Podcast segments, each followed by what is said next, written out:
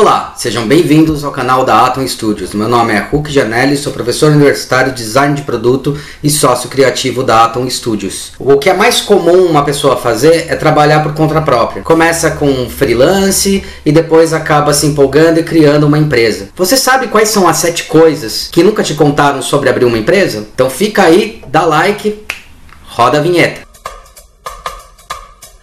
Maná.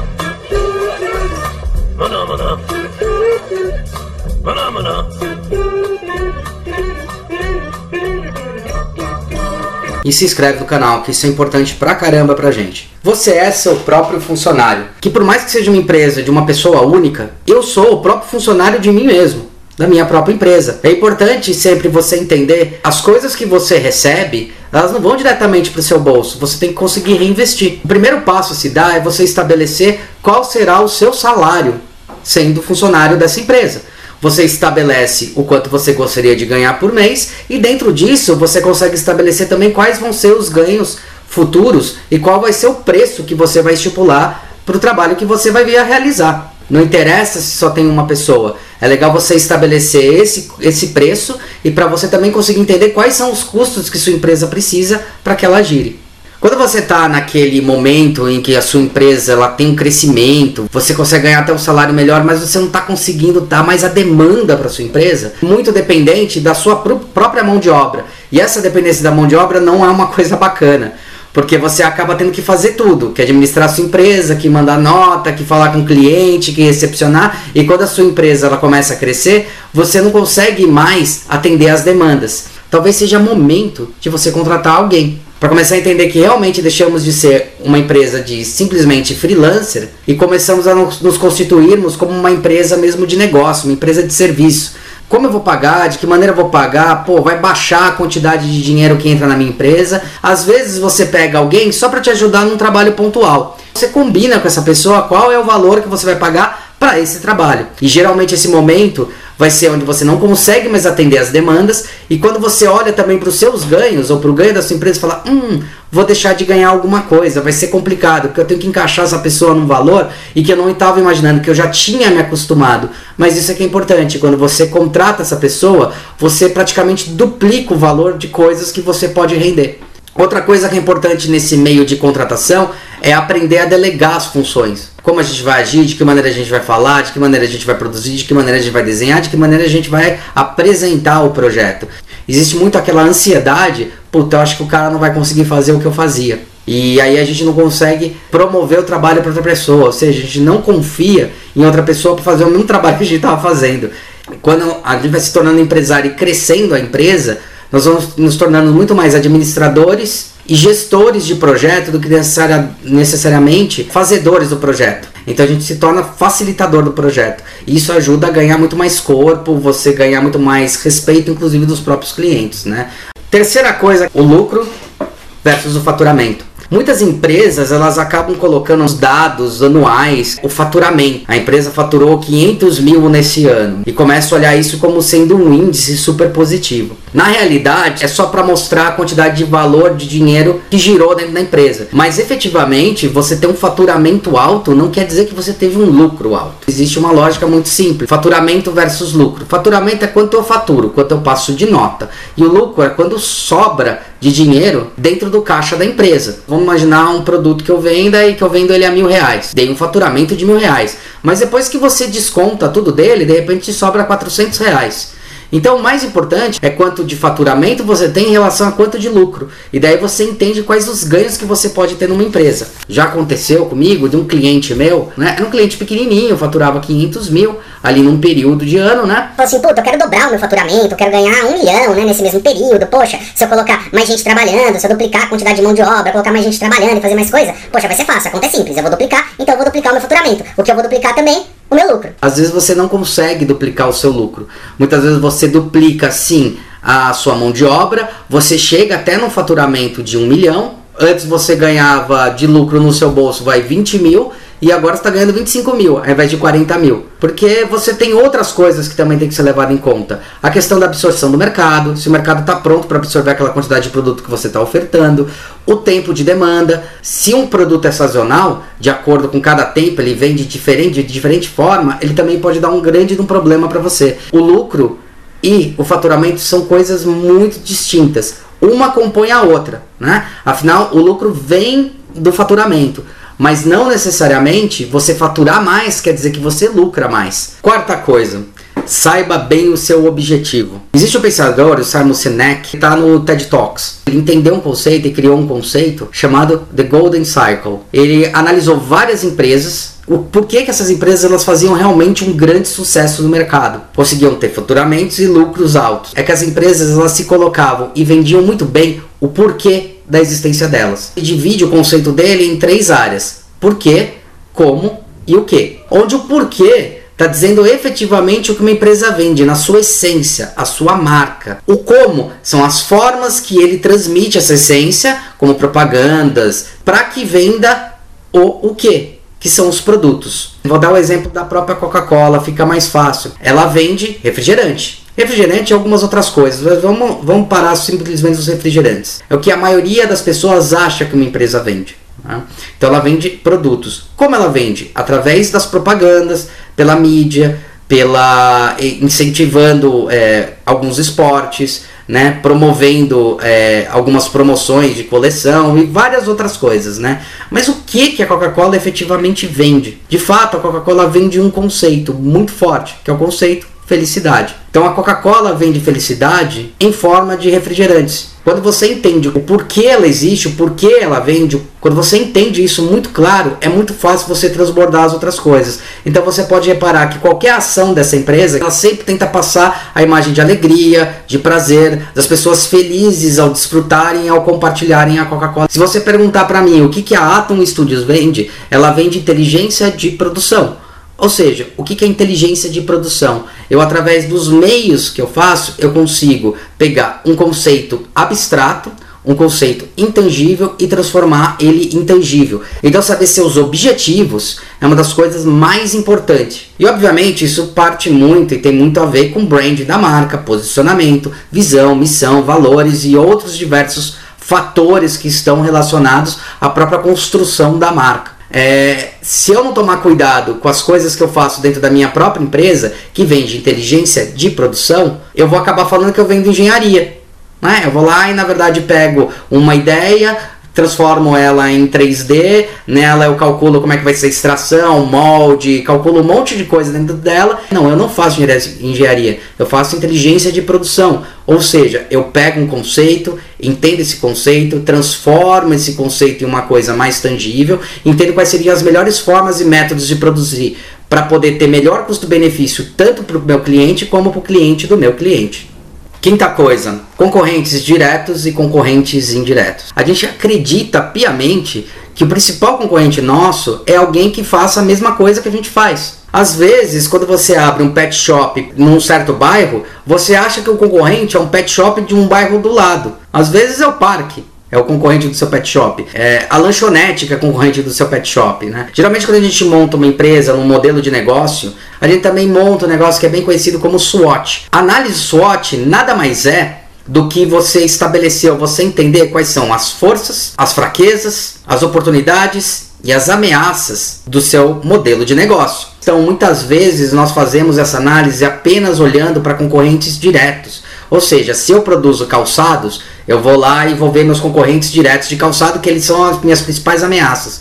E às vezes não é isso a ameaça. A gente fez uma análise muito interessante. Era um cliente de loja de roupa, a gente começou a avaliar tipo de perfil de, de público que ia lá.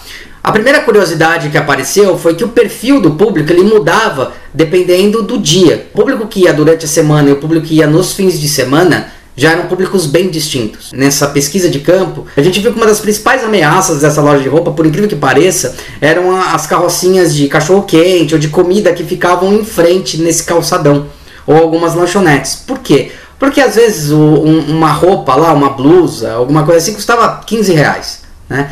E a pessoa parava e olhava, dependendo do público, ela olhava e falava assim: putz, será que vou comprar essa blusinha aqui de 15 reais? Ou de repente vou comer alguma comer um pouquinho melhor, vou comer é, um almoço mais requintado? E às vezes o almoço requintado deixava fazia com que o cara não, não vendesse a blusa. Entenda seus concorrentes direto, isso é muito importante. Mas entenda seus concorrentes indiretos. Vocês têm que entender qual é, é as suas vantagens diretas, as suas vantagens indiretas. Ou seja, Pô, então eu vou vender mais roupa quando estragar uma roupa da pessoa. Será que é só desse momento? E quando tem festa? Né? E quando eu quero dar um presente? Essas coisas são coisas indiretas que não estão relacionadas diretamente à sua proposta de negócio. Mas valor, poxa, eu dar uma blusa para alguém é um carinho que eu dou quando eu dou de presente. Eu não estou falando necessariamente da roupa, mas estou falando sobre o carinho que eu vou dar para alguém em forma de roupa. Isso é uma coisa muito importante. Então, saber desses dois mercados, entender quais são seus concorrentes diretos e seus concorrentes indiretos, é fundamental para você conseguir ter estratégias de negócio muito mais assertivas. Sexta coisa, você vai ter o pior chefe do mundo. Ah, eu trabalho numa empresa, eu tô estagiando numa empresa, né? E fala, puta, não suporto meu chefe, puta, o chefe é foda, ele fica falando um monte de coisa pra mim, pô, não suporto, o cara não entende, o cara não compreende. Uma das coisas mais normais que acontece, eu já fui funcionário, né? Eu falo, pô, meu, eu quero ser igual meu chefe, né? O cara só vai em reunião, passa o dia inteiro em reunião, às vezes não aparece um dia aqui, vai viajar, pô, que delícia, que coisa maravilhosa, né? Nossa, um dia quando eu chegar lá. Aí quando você chega lá, meu, é uma encheção de saco. E às vezes você tem que passar mais tempo, você tem que segurar a bronca, segurar a bucha de um monte de coisa, ainda passar isso para os seus funcionários, nossa, é complicadíssimo, né? Agora, quando você tem o seu próprio negócio, você vai ter o pior chefe do mundo. É seu cliente. Não que ele seja o pior pessoa do mundo. Puta, o cara tá me pedindo coisa que ele não tá entendendo, ele não me brifou direito, ele não falou que ele queria direito e assim por diante. Ele tá contratando a gente porque a gente tem a capacidade de conseguir entender a essência, entende o que ele quer, entende qual é a proposta, por que, que ele está fazendo um novo produto, serviço, por que, que ele está contratando a nossa empresa, para melhorar o negócio dele. Ele não sabe exatamente, nem tem obrigação de saber. Espere ter seu primeiro cliente. Aí você vai entender que ele não entende direito o que está pedindo. Cabe a nós virar para o cliente e falar: olha, eu sei que você me chamou, vou dar um exemplo, né? Que isso acontece muito no universo de serviço de design. Ah, você é designer? Legal, eu precisava dar um tapa numa forma aqui no produto. Eu sempre falo para meus clientes, eu não dou tapa em forma, né? Eu não faço desenho, eu faço projeto. O que eu posso fazer é analisar e entender o que, que você precisa efetivamente, o que eu posso vir a fazer por você. Brifo ele, analiso o que ele falou, analiso como é que é a empresa dele, entendo e faço uma proposta né? Uma proposta propositiva falando para ele quais são as coisas que eu posso efetivamente ajudar ele a melhorar para que ele tenha o que todo cliente mais deseja: lucro. É a principal palavra no mercado. Mas é a coisa mais importante? Não, não é. Né? A coisa mais importante não é o lucro que a empresa vai ter, é o posicionamento que essa empresa vai ter no mercado. Né? O lucro é uma consequência. Quanto melhor o posicionamento, quanto mais claro você tiver, quanto mais óbvio você for para quem dá valor para o seu produto, ou seja, para os clientes que consomem, melhor vai ser a sua posição e mais você vai conseguir vender. Ou seja, se preparem. O dia que vocês começarem a ter cliente, ou o dia que vocês tiverem cliente, sim, vocês vão ter os piores chefes do mundo. E vocês vão trabalhar muito mais horas do que vocês imaginam, vão fazer muito mais coisas do que vocês imaginam. Muitas vezes a gente trabalha como quase um psicólogo para o cliente.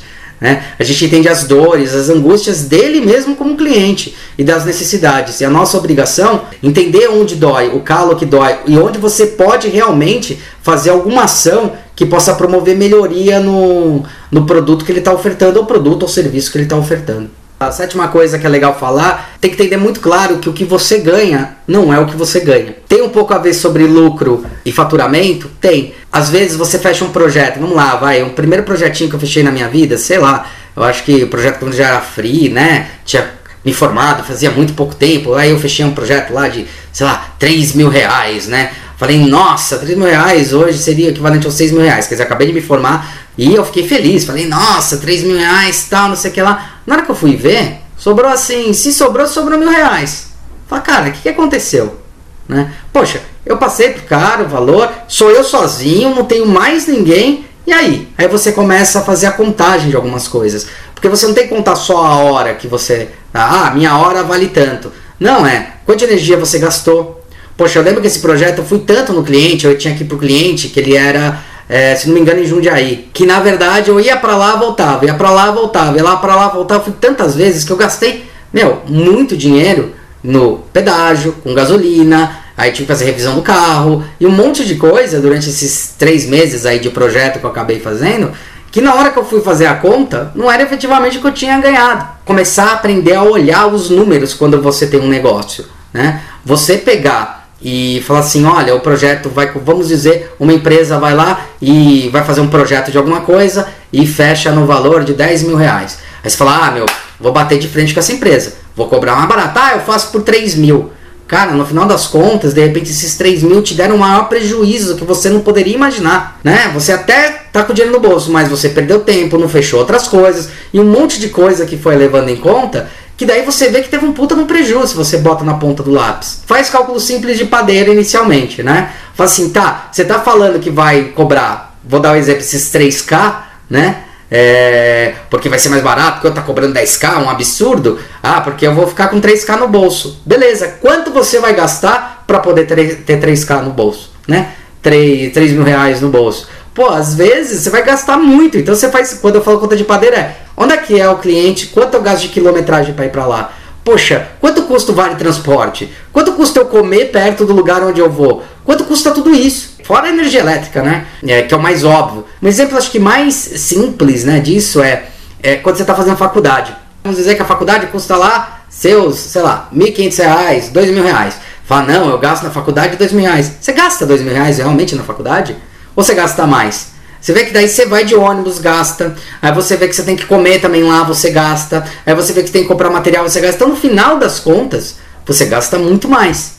Isso é só um exemplo direto para você entender que efetivamente não tá tão preto no branco. Então muitas vezes essa história de falar vou fazer mais barato para pegar o cliente e, e, fidelizar, às vezes eu estou começando, é muito arriscado, é muito complicado. Uma dica que eu dou é pegar menor quantidade, ou seja, vamos dizer que o cliente ia fazer um trabalho enorme, que ia ter papelaria, ia ter produto, ia ter papelaria, ia ter cartão, ia ter não sei o que lá, ia ter logo, pá, pá, pá, um monte de coisa que ele está querendo Venda por partes. Fala, olha, é, vamos começar com o logo. O logo é a parte mais importante para a gente entender a sua marca. Então o logo cobra o X.